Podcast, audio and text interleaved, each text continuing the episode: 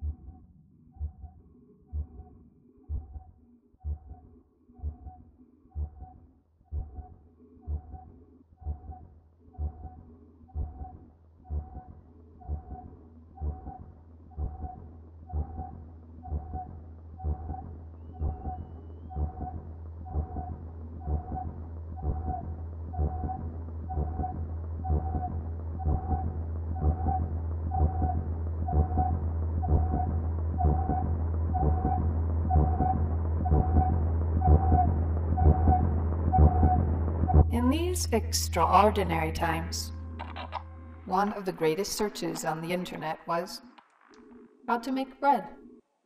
Suddenly, we develop an overwhelming desire to eat homemade bread in the midst of a global pandemic. This is how a tiny microorganism, which brings with it a long history of life, came to occupy a privileged place in many cupboards and refrigerators.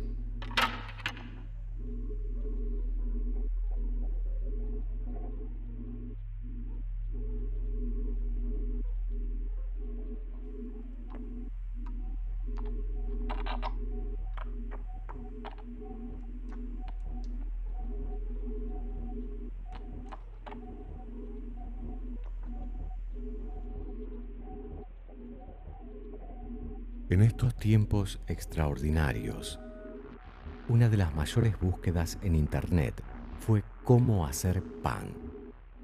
De repente desarrollamos un deseo abrumador por comer pan casero en medio de una pandemia global.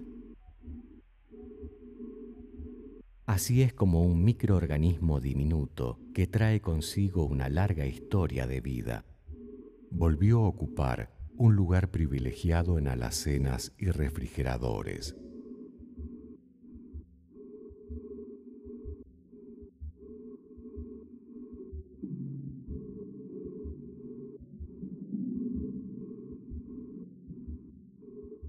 Tal es la historia que las ventas de levadura en estos meses de encierro aumentaron un 650% con respecto a los años anteriores provocando incluso escasez de levadura en los supermercados.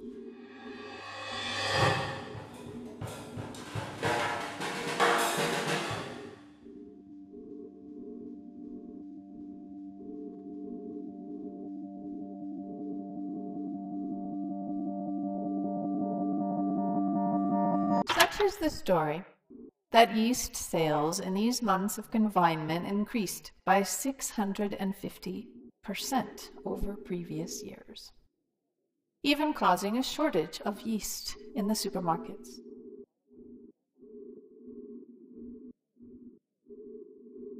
There was no shortage of bread. No hubo escasez de pan. There was a shortage of yeast. Hubo escasez de levadura.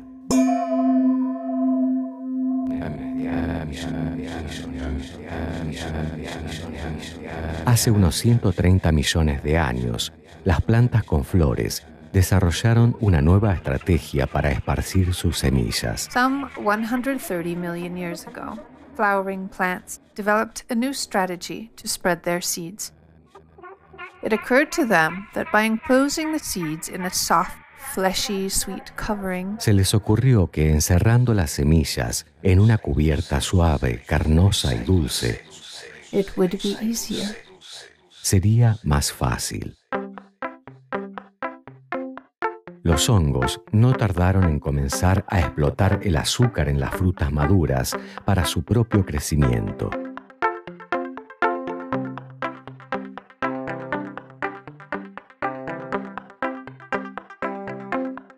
The mushrooms soon began to exploit the sugar in the ripe fruits for their own growth. Using oxygen to break down the sugar into carbon dioxide and water, utilizando oxígeno para descomponer el azúcar en dióxido de carbono y agua.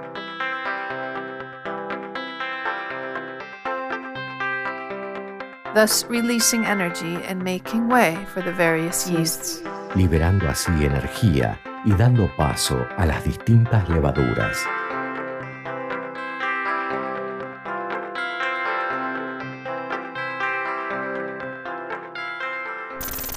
No one knows. No one knows exactly when or how. When or how the first sourdough bread appeared. Nadie sabe con exactitud cuándo ni cómo surgió el primer pan fermentado. El primer pan fermentado.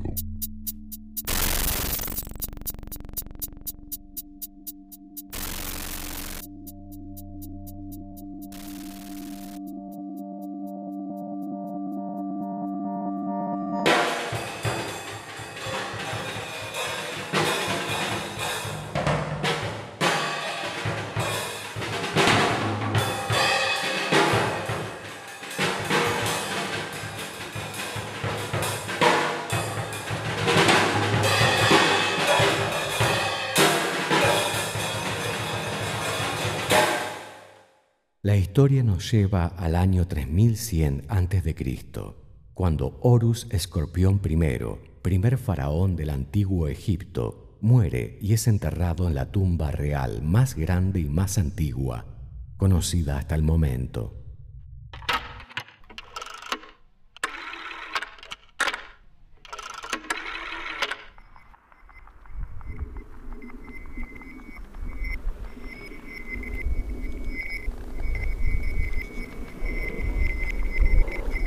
The story takes us to the year 3100 BC when Horus Scorpio I, the first pharaoh of ancient Egypt, dies and is buried in the largest and oldest royal tomb known to date. In it, 700 vases were found with the remains of 4,500 liters of resin wine, a wine similar to the Greek wine called Restina.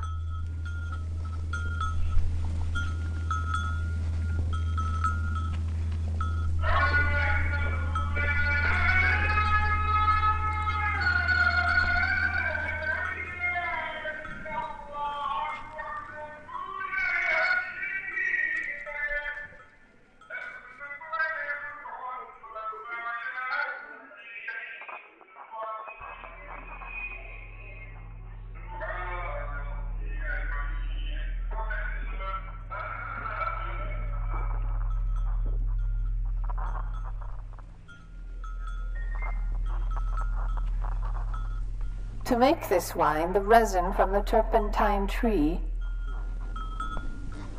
was used to prevent the wine from turning into vinegar and to make mask unpleasant flavors.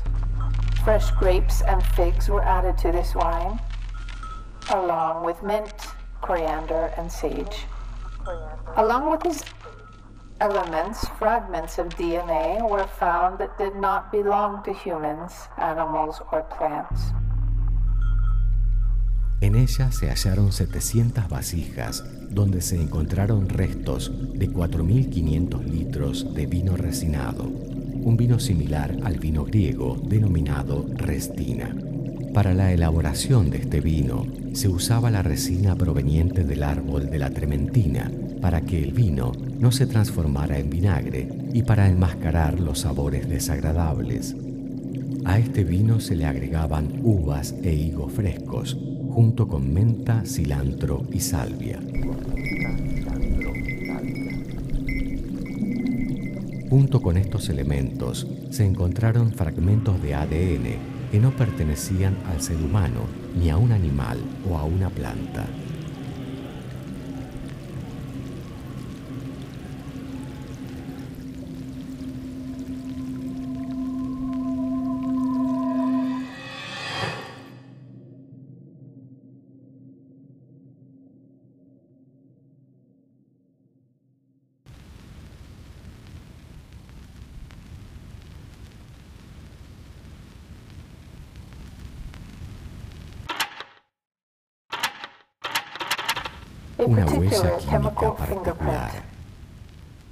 DNA fragments fragmentos de ADN from Saccharomyces cerevisiae. de Saccharomyces cerevisiae.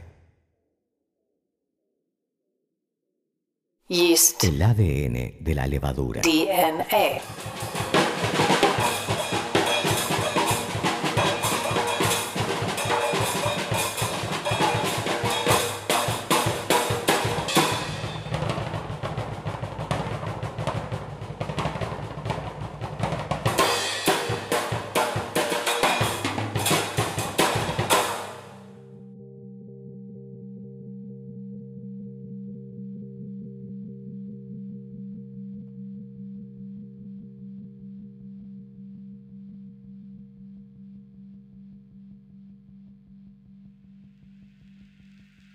These strange single celled organisms have been with us since prehistoric times.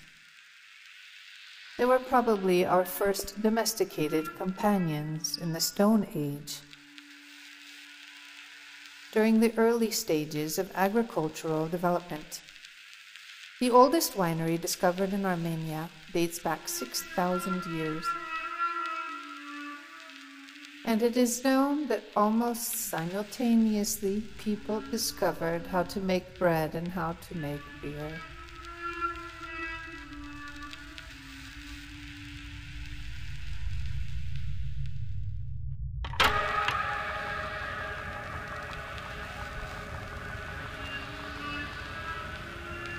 Estos extraños organismos unicelulares nos acompañan desde tiempos prehistóricos.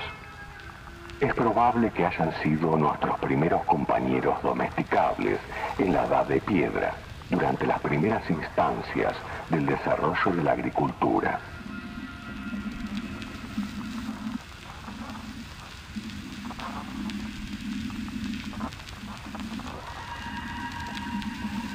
La bodega más antigua, descubierta en Armenia, data de 6.000 años y se sabe que casi de forma simultánea la gente descubrió cómo hacer pan y cómo hacer cerveza.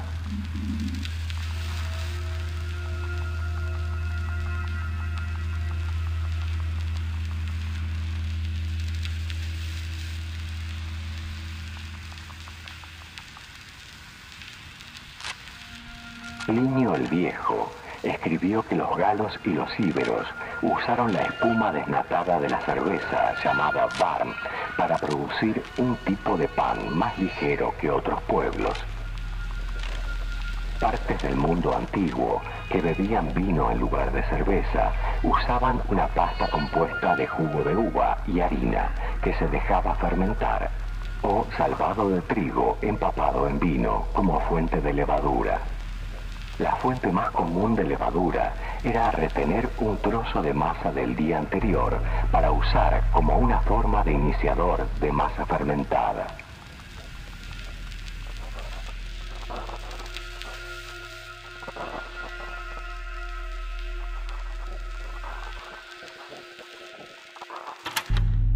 Pliny the Elder wrote that the Gauls the Iberians used the skimmed foam of beer called barm to produce a type of bread lighter than other people's.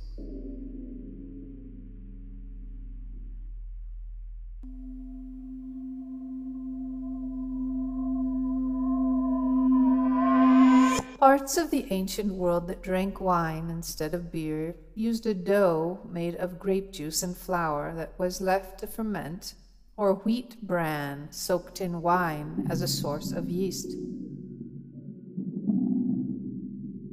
The most common source of yeast was to retain a piece of dough from the previous day to use as a form of yeast dough starter.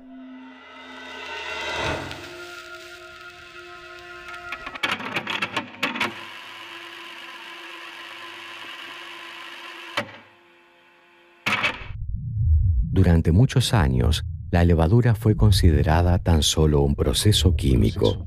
For many years, yeast was considered just a chemical process. El fisiólogo alemán Theodor Schwann aseguró que estaba en presencia de un organismo vivo. Until German physiologist Theodor Schwann claimed it was in the presence of a living organism. En 1857, el biólogo Louis Pasteur no solo confirmó que se trataba de un organismo vivo, además relacionó la levadura con el proceso de fermentación, definiéndola como la respiración sin aire.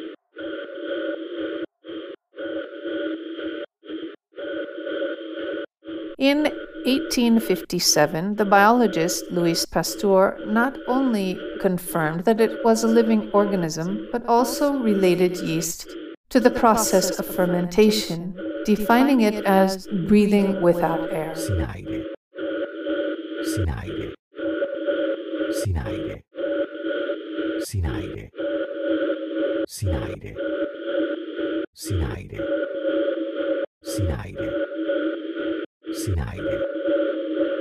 Sinaide. Sinaide. Sinaide.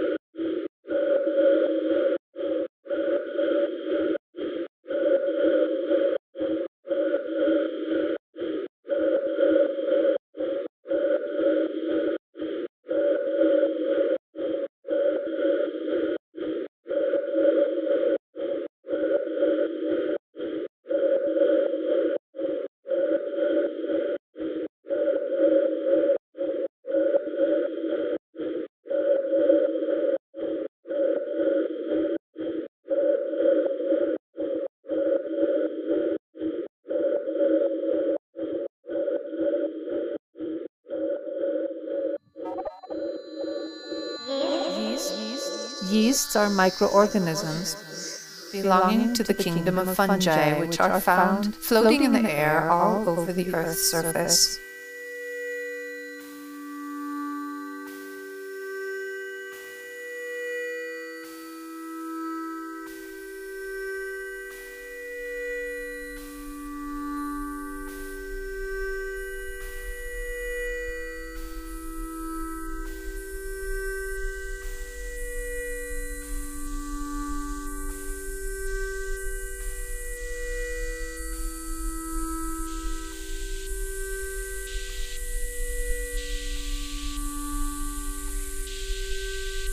Levaduras son microorganismos pertenecientes al reino de los hongos que se encuentran flotando en el aire en toda la superficie terrestre. If we look at yeast under a microscope, we will find that these particular fungi grow as individual clusters of isolated cells. A completely different behavior from that of common fungi, which form long tubular chains of cells.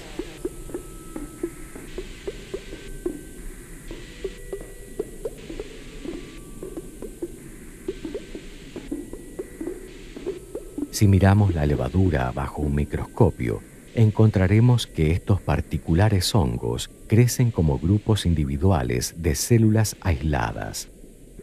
Un comportamiento completamente distinto al de los hongos comunes, quienes forman largas cadenas tubulares de células.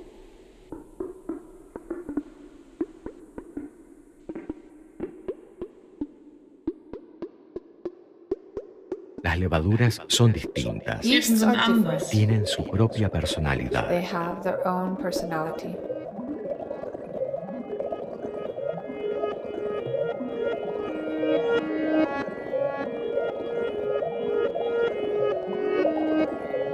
Tal es el caso de algunas levaduras que deciden vivir como organismos unicelulares, mientras que otras forman filamentos multicelulares.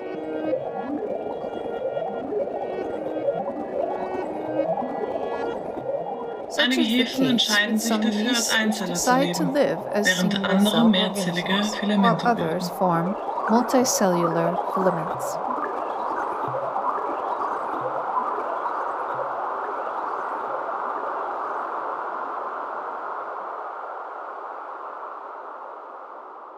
Estos organismos son tan particulares que, por ejemplo, la levadura que comúnmente utilizamos en la cocina es capaz de mutar cuando le falta alimento, creando especies de brazos en forma de filamentos para poder buscar comida. These organisms are so particular that, for example, the yeast that we commonly use in the kitchen is able to mutate when it lacks food, creating a kind of arms in the form of filaments to be able to search for food.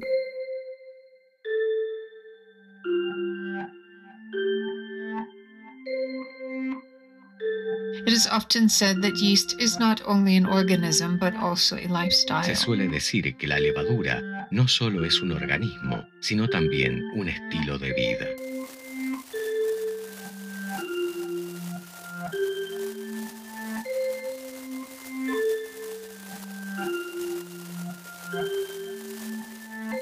Se reproduce asexualmente, es decir, que al crecer y desarrollarse, origina nuevos seres que pueden separarse del organismo principal, iniciando así una colonia.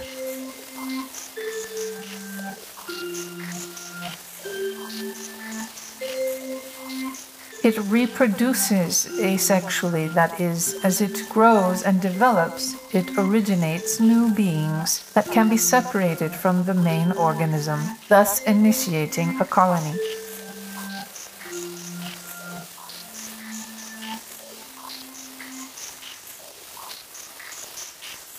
En la levadura que solemos utilizar en los alimentos, esta acción es parecida a un globo que explota y se esparce. We usually use in food this action is similar to a balloon exploding and spreading.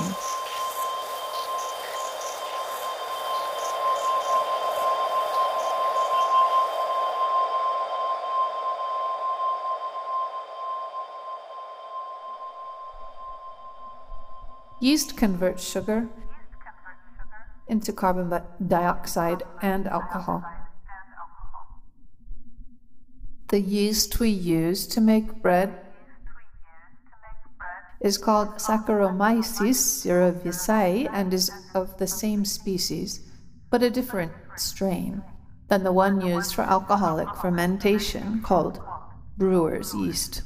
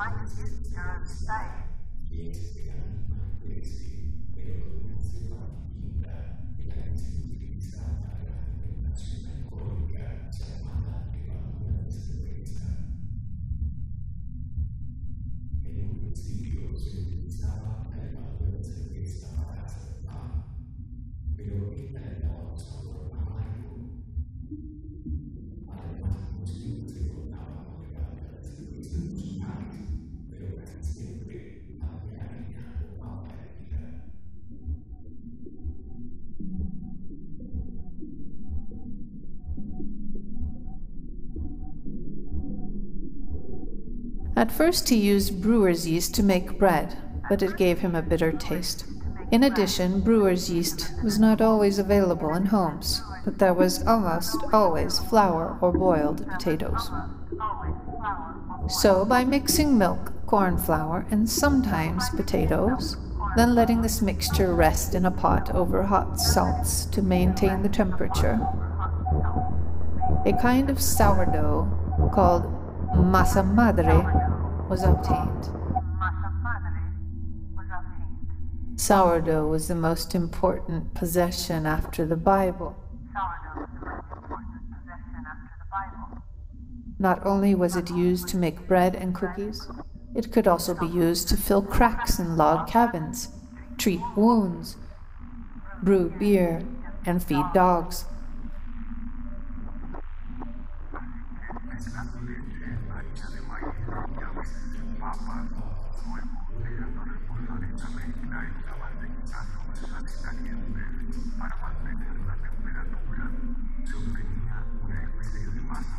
nada, pero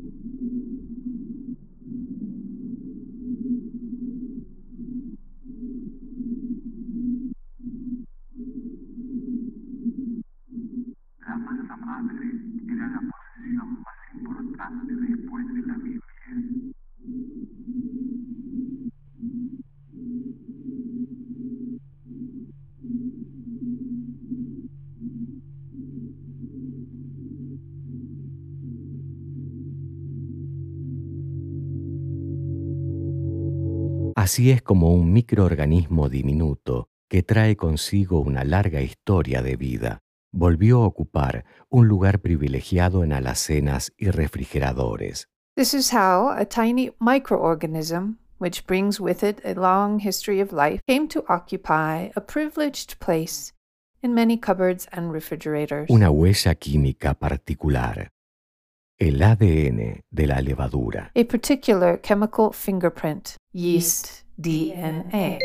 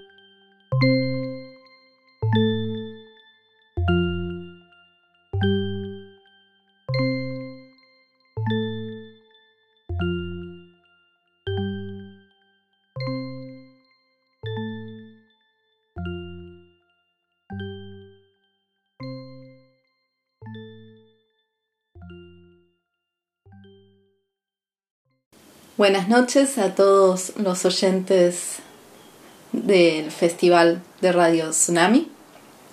Mi nombre es Sol Reza y estaremos aquí hablando un poco acerca de la pieza jefe o levadura en español con Franco. ¿Qué tal? Buenas noches. Buenas noches a todos. ¿Cómo les va? Espero que les haya gustado lo que escucharon. A nosotros nos gusta. Digo nosotros porque esta pieza la compusimos con Sol Reza, quien hablaba recién, y es nuestra primera pieza en sociedad. Es una colaboración. La idea parte porque comencé a hacer pan en esta, como otras tantas personas, en estos momentos de pandemia aquí en Argentina, y me di cuenta que había mucha gente haciendo pan. Sí, fue algo bastante loco porque cuando uno se encierra vuelve un poco a, a las cosas cotidianas, sobre todo nosotros que tenemos abuelos italianos, en mi caso mis abuelos vivían en el campo y mi abuela amasaba pan. Y yo aprendí a cocinar por mis abuelas, que por suerte las dos están vivas todavía, ya son viejitas, pero están vivas y cocinando, además. Y bueno, a Sol le gusta experimentar con la química y la física y se le ocurrió a ella la idea de empezar a hacer pan. Pan casero, sí, la relación que uno tiene con el pan, me parece que en esta, justamente en esta época, yo me preguntaba por qué nos dio a varios la necesidad de ir a hacer pan, porque es un, un elemento de la canasta básica que fue fácil de encontrar, ¿no? O sea, no es algo que, que los supermercados se quedaron sin pan o, o, las panaderías se quedaron sin expender pan, ¿no? Sin embargo, la gente se volcó a hacer eso.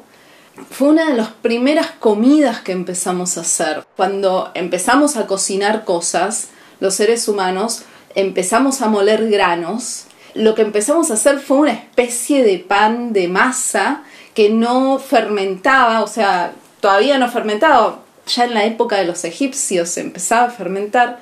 Y entonces creo que de alguna forma llevamos genéticamente eso metido en algún lugar de la cabeza, del cerebro, que nos hace volver a esas raíces, que nos hace decir, ok, yo puedo, soy capaz de hacer este alimento y da placer hacerlo, la verdad. O sea, a mí me produce mucho placer todo el proceso de hacer pan.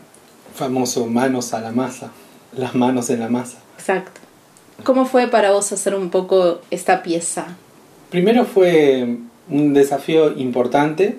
Creo que cada uno por separado tenía experiencias colaborativas, trabajando con otras personas, pero nosotros nunca habíamos trabajado juntos. Y tampoco nos conocíamos tanto. Entonces, al principio fue un proceso largo de encontrar la historia y después de encontrar la historia, hacer un guion de esa historia, qué era lo que queríamos contar o qué era lo que nos interesaba contar en esta pieza y cómo aplicamos todo lo que habíamos aprendido a lo largo de los años, ya sea en la cocina, de la cocina en sí y en la cocina de cada uno cuando trabaja con sonidos. Eso fue un momento importante porque ponerse de acuerdo tampoco es fácil. Cada uno tiene su carácter y cada uno tiene sus ideas y había que ponerlas juntas para que convivan. Y es un proceso más que químico, diría yo, alquímico. Hay que seleccionar la parte que a uno le interesa trabajar, cómo nos dividimos las partes, cómo fue empezar a trabajarlas, cómo fue el proceso de selección de las ideas, de los sonidos y del trabajo en sí. Creo que cada vez que se cuentan estas cosas siempre se cuentan, digamos, las partes buenas. Uno tiene el resultado y encuentra que, ¡ay, mira qué lindo, cómo quedó o cómo suena! Pero también hay que contar de que ponerse de acuerdo es un trabajo bastante complicado y a veces no tiene el resultado esperado. Digo esto porque esta es la parte que no se cuenta, cuando uno no se pone de acuerdo. Entonces, eso también hay que tenerlo en cuenta porque también es un aprendizaje. Cómo uno trabaja con otro o con otros en estos procesos y a veces uno se estanca viendo qué es lo que falla y no mira el final, no mira más allá de lo que tiene en ese momento para encontrar el resultado. Y creo que esa es la parte más rica, porque ponerse de acuerdo, todos nos ponemos de acuerdo. Ahora, ¿cómo hacemos para salir de un desacuerdo? Y eso creo que fue una de las partes más importantes de esta pieza. Nosotros empezamos a trabajar en esta pieza en un momento en el cual la pandemia y el encierro era ahí en esos primeros momentos, mayo, junio, y son cosas complicadas, son cosas la verdad que bastante complicadas. Entonces, encontrar un motivo para hacer algo con lo cual uno se sienta bien y además poder canalizar todo lo que uno encuentra en su trabajo para que sea algo productivo, para que lo eleve a uno por encima de sus miserias, es algo bastante interesante y algo que no se habla mucho. Entonces, creo que este es un lugar digno de poder citarlo, de poder contarlo. ¿sí? En lo personal, fue una experiencia muy, muy buena, muy interesante poder trabajar con otro que no sea a distancia, que no sea en remoto. Generalmente nuestro trabajo se ha hecho más fácil trabajando en remoto que trabajando con la otra persona al lado. Entonces, encontrar el momento del trabajo en el cual a uno le sea productivo, compartir el espacio con el otro y además poner en tensión todo eso creo que son experiencias que hay que mencionar y que hay que contar. Sí, sí. La idea de hacer la pieza también fue como una, invitación a un juego, a jugar un poco en medio de todo este desastre pandémico, porque justo en esos momentos estaban dando los números, el encierro. La verdad es que había mucha incertidumbre. Y la invitación a jugar, a hacer una pieza a partir del juego, no una pieza que es una comisión, no, no es una pieza que parte de que alguien nos la pide, digamos, ¿no? sino el trabajo colaborativo por, por colaborar, por, por hacer algo diferente dentro del trabajo. Fue por lo menos creo que lo primero que nos movió, decir, bueno, sentémonos a jugar con sonidos y nosotros veníamos hablando un poco acerca de esta relación que hay entre el sonido y la comida. Tenemos ahí como un hilo entre esas dos cosas que no siempre se unen o no siempre se les ve los lugares en común.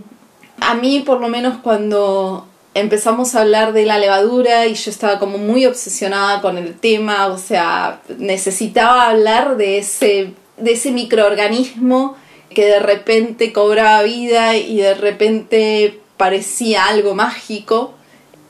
Y también de mi frustración, porque también empecé a ser masa madre, cosa que también ahí había una frustración detrás de cuando no te sale el pan, ¿no? O sea, no siempre que haces pan te sale el pan, creo que el 80% de las veces te sale un masacote duro hasta que más o menos le agarras la onda al horno, la onda a la harina, al agua y a todos los componentes, a la levadura. También es una relación con esas... Cuando uno cocina uno se relaciona con esos otros elementos y me parece que vos durante la pandemia también has cocinado mucho, te has relacionado con el tema de la cocina desde un lugar muy particular yo no soy tanto de relacionarme con la gastronomía desde ese lugar, salvo por comer, pero para hacer no tanto.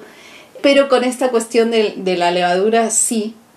Y como vos me decís, es una cuestión de contar cómo uno en los procesos de hacer una obra se relaciona con todos los componentes de esa obra. En este caso, el componente de hacer pan que hace que surja la idea y surja la historia, el componente principal de colaborativo entre nosotros dos en un tiempo muy particular, de convivencia muy particular y en un tiempo muy estresante. ponerse de acuerdo es una cuestión de también entender cómo trabaja el otro, cómo edita el otro, cómo escucha los sonidos el otro, cómo los interpreta, cómo interpreta la historia y cómo puede contarla, cuál es su forma narrativa. Me parece que esas fueron las cartas que se pusieron en la mesa al hacer esta obra, que por otro lado, aparte, no solamente nos quedamos encerrados en nosotros dos, sino que quisimos sumar más voces, hacerla más grande. Por eso es una obra que está hecha en alemán y en español, y en inglés y en español. O sea, tiene dos versiones. Invitar a otros a que pongan su voz. Incluso invitamos a otros a que nos digan si estaban haciendo pan yo lancé de repente una pregunta, creo que por Twitter o por Facebook, por alguna red social, preguntando si alguien más estaba tan obsesionado como yo con hacer pan. Y la verdad es que la cantidad de respuestas que tuve de amigos, de gente conocida y demás fue muy, muy linda, porque éramos muchos los que estábamos haciendo lo mismo. Estoy de acuerdo con vos en esto que decís que muchas veces no se cuentan cuando uno hace las obras, el proceso de discusión, en realidad de poner en común los pensamientos de cada uno de los involucrados. No siempre todo es, ok, estoy de acuerdo, vamos para adelante. Una parte de la obra se basa en eso porque uno termina haciendo la obra porque en algún punto se puso de acuerdo. Y otra es también otro gran aprendizaje de, las colaboraciones, creo yo, y, la importancia de las colaboraciones entre artistas es este aprendizaje, es empezar a aprender a mirar cómo mira el otro, cómo escucha el otro, cómo siente eso, eso que uno está contando otra persona y cómo lo interpreta. Y creo que se escucha eso en la obra, creo que hay todo el tiempo un juego de sonidos y de narraciones desde dos idiomas diferentes, desde dos sonidos diferentes y desde dos ediciones que se fueron sumando. La predisposición también, cuando invitamos a otros a grabar, que fue, necesitamos que nos graben esto para mañana, digamos, fue rapidísimo y la verdad es que la predisposición de todos los involucrados que fue fue súper linda, eso ayudó mucho también a esta colaboración, porque no es una colaboración solamente entre nosotros dos, sino que de alguna forma se amplió cuando llamamos a más gente y prestaron sus voces, grabaron y se sumaron a la obra a contar esta historia, ¿no? Sí, eso es bastante valioso también, o sea, mencionarlo. Cada vez que alguien tiene una idea y quiere sumar a, a otros a participar o colaborar es siempre seguir el impulso del entusiasmo y tratar de ver cuál es también el entusiasmo del, del otro, al cual uno le está pidiendo algo, porque en realidad uno le está pidiendo un favor, no lo está haciendo parte 100% de la, de la idea, le está contando un pequeño fragmento y cuál es su necesidad. En este caso fue querer sumar a amigos o conocidos que pudieran aportar no solamente sus voces. En mi caso yo sumé sonidos de otras personas que habían hecho sus registros por un lado o fragmentos de obras de otros que pudieran prestarme ese sonido que me interesaba en particular que había en una obra porque era precisamente lo que yo estaba necesitando. Mi vinculación con las voces vino a través de la sonoridad, de cómo yo quería que suene y por qué quería esa voz en particular. El caso, bueno, de la voz en inglés que escuchamos, que es de una artista norteamericana que es Cal Kauni, que es la voz de una vieja banda de la movida de Denver, que es Tarantela, que hay también toda una historia atrás del encuentro con esa voz. Cal vivió en Chile, vivió en Argentina, paseó por toda Latinoamérica, tiene su inglés también tiene una sonoridad latina porque incluso ella enseña español en la escuela secundaria en donde vive Y su predisposición fue inmediata, le conté apenas la idea, le pedí que si ella tenía la gentileza de grabarme el texto y no recibí respuesta, recibí el audio ya grabado automáticamente en cuestión de horas. Y eso fue fabuloso, o sea, fue defender esa voz, ese sonido prácticamente a, ultranza. Lo mismo pasó con la voz en alemán. Hubo que pedirle a una amiga si podía hacer el registro, ella dijo que no lo podía hacer porque consideraba de que su alemán no era tan bueno. En realidad, eh, Fenia, que Fenia, es, que Fenia que es una gran amiga mía, ella es griega pero vive en Inglaterra con Daz Disley, otro gran amigo mío. Ella lo que hace, Fenia, es performance, principalmente ella es bailarina, pero juega todo el tiempo con el sonido, principalmente Daz Disley es ingeniero de audio, entonces trabajan juntos con sonido y cuando yo le pedí la voz en alemán, porque ella vivió mucho tiempo en Alemania también, me dice, mira, va a venir una amiga pasado mañana a casa que es alemana. O sea, entre que una griega te abre alemán, por más que haya vivido mucho tiempo ahí, aparte, por lo menos para mí el alemán muy, es muy difícil. Así que le pido a ella que lo grabe y te lo mando. Y finalmente, quien aparece en la voz en alemán es Miriam Frick, que es otra artista que se juntó en la casa de Fenia y estuvieron grabando esto. Y la verdad, se siente como el amor y la predisposición cuando me mandaron los audios, ¿no? En hacerlo y en grabarlo y en eh, hacer que se escuche lo mejor posible.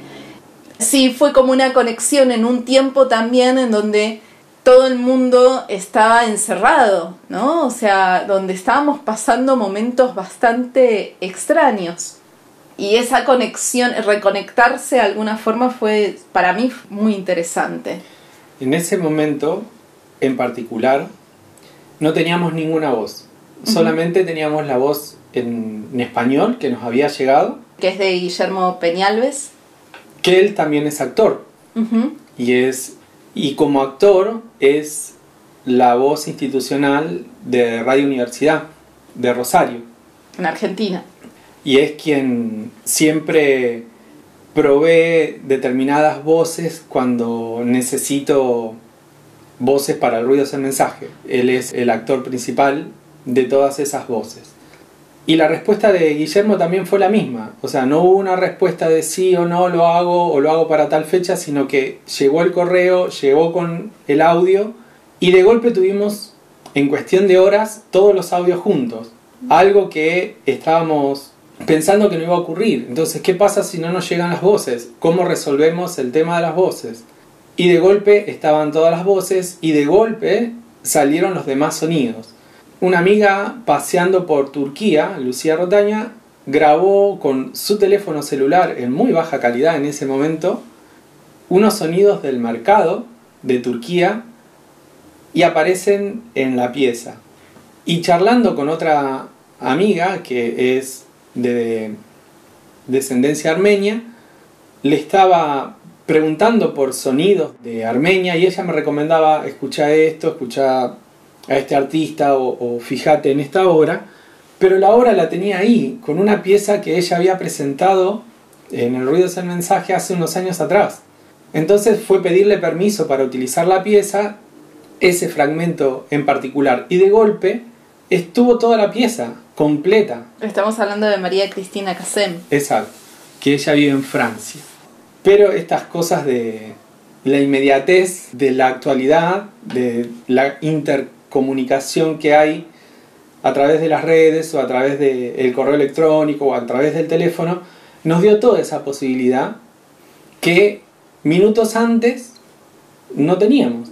Teníamos que ver cómo componíamos esa obra, si la hacíamos solamente en un idioma, porque teníamos solamente un idioma en audio, y de golpe se sumaron no solamente todas las voces, sino que encontramos también todos los sonidos que necesitábamos para que esta composición tenga su resultado.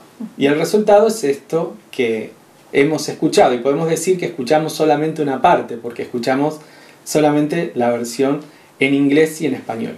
Después también están las baterías de Lorenzo Gómez Oviedo, que también se usan en una parte de la obra, que son fragmentos que nos grabó específicamente para esta obra.